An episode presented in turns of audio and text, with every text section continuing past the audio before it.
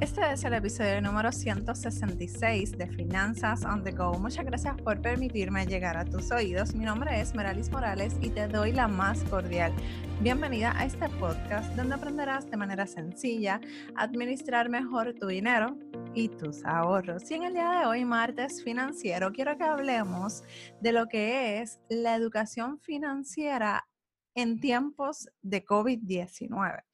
Y creo que en algún momento eh, cubrí alguna información sobre esto, pero hoy quiero que hablemos de un plan de acción que también vas a encontrar un poquito más de detalles en la página de internet eh, meralismorales.com. Voy a dejarte el enlace en las notas del programa para que puedas acceder a la información completa. Como aquí el podcast eh, casi siempre quiero que se mantenga en menos de 15 minutos, pues si quieres buscar eh, los detalles, pues quiero que pases por la página meralismorales.com o en el enlace que te voy a dejar en las notas del programa. Así que antes de comenzar, quiero que sepas que eh, estoy regresando básicamente de mi maternidad. Eh, recientemente, el 10 de junio, específicamente, tuve a mi bebé, mi pequeño niño.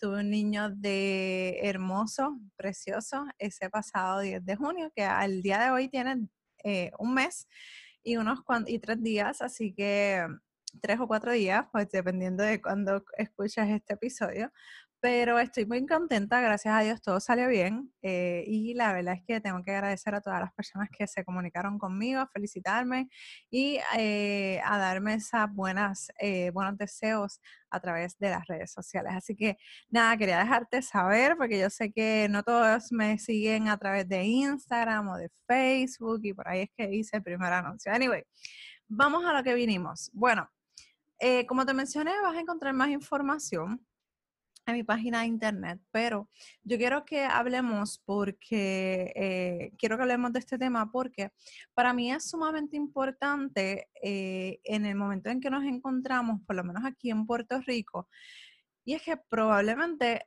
la economía cierre en estos momentos por el alza de los casos que se han venido eh, suscitando a través de, ¿verdad? De, la, de la, eh, abrir los comercios, las iglesias, los cines, el shopping y todas esas cosas. Entonces, para mí es importante traer a colación un plan de acción que dentro de este es el, lo que vas a encontrar en la página de internet, vas a encontrar algunos consejos adicionales a los que voy a estar cubriendo en el episodio.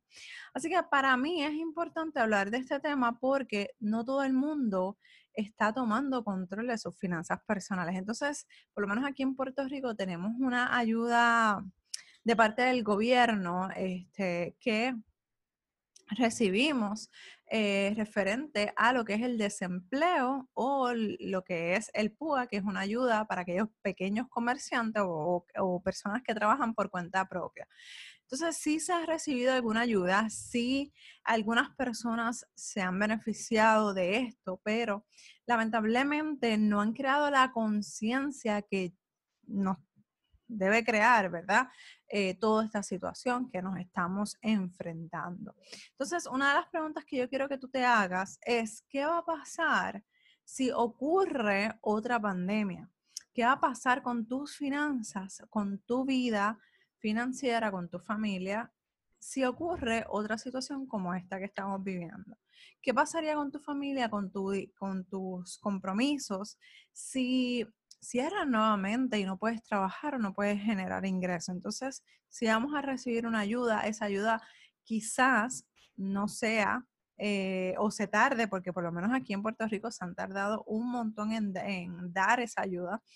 Eh, ¿Y qué está pasando con esas familias? Yo no quiero que tú que me estás escuchando, audiencia que me sigue hace un tiempo, esté pasando por situaciones negativas o esté en la fila del desempleo o esté esperando con ansias porque no sabe cómo va a pagar o cómo va a hacer la compra para ofrecerle comida a sus hijos. Y eso es una cosa que a mí me desgarra el corazón.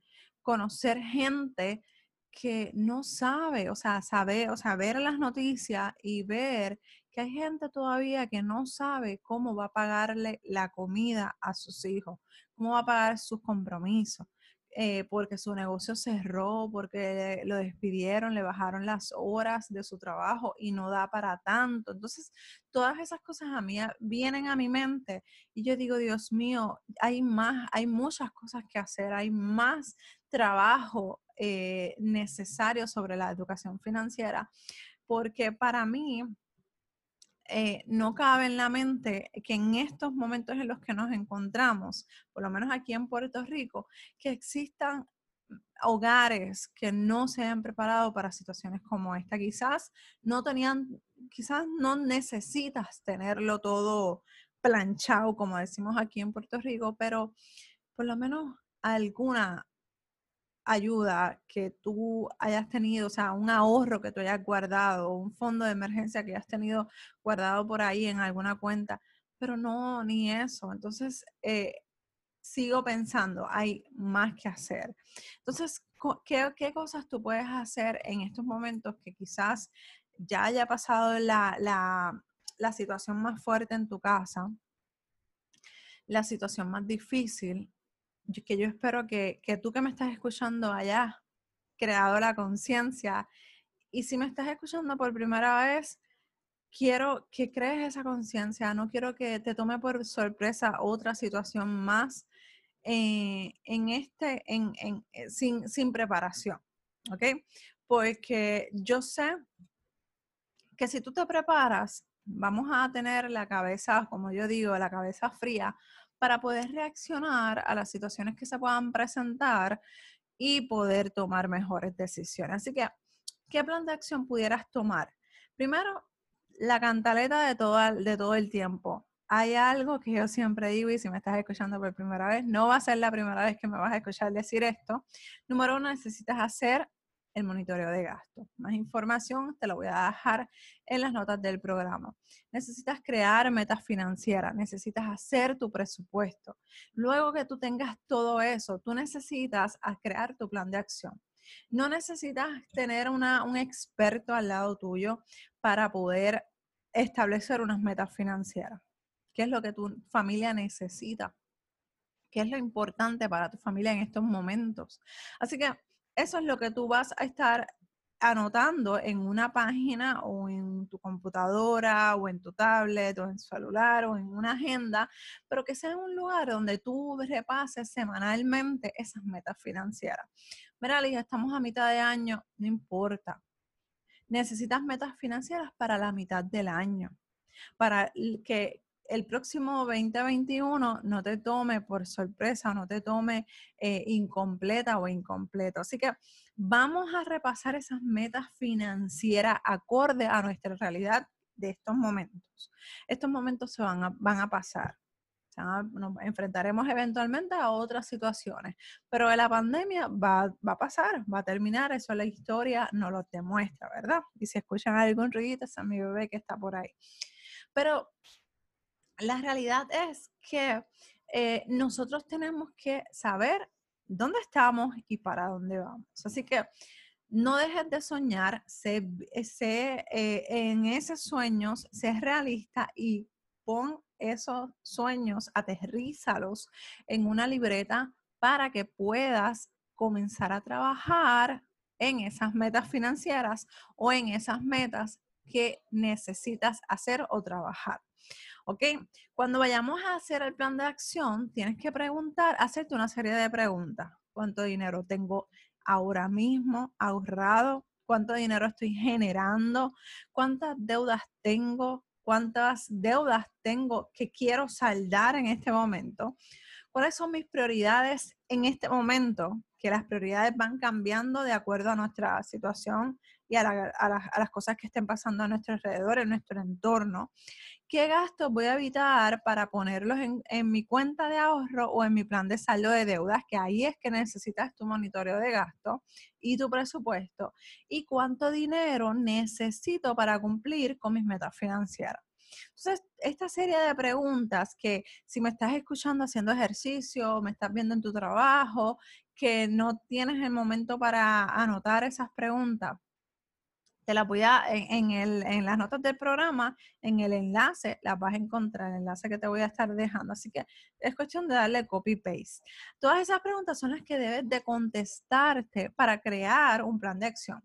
En el episodio anterior, en el último que grabé, que está disponible eh, en el canal de Finanzas on the Go, vas a encontrar que hablamos de cómo mejorar tus finanzas personales en 15 días. Allí te regalé una hoja de trabajo para mejorar y trabajar este, tus finanzas en 15 días.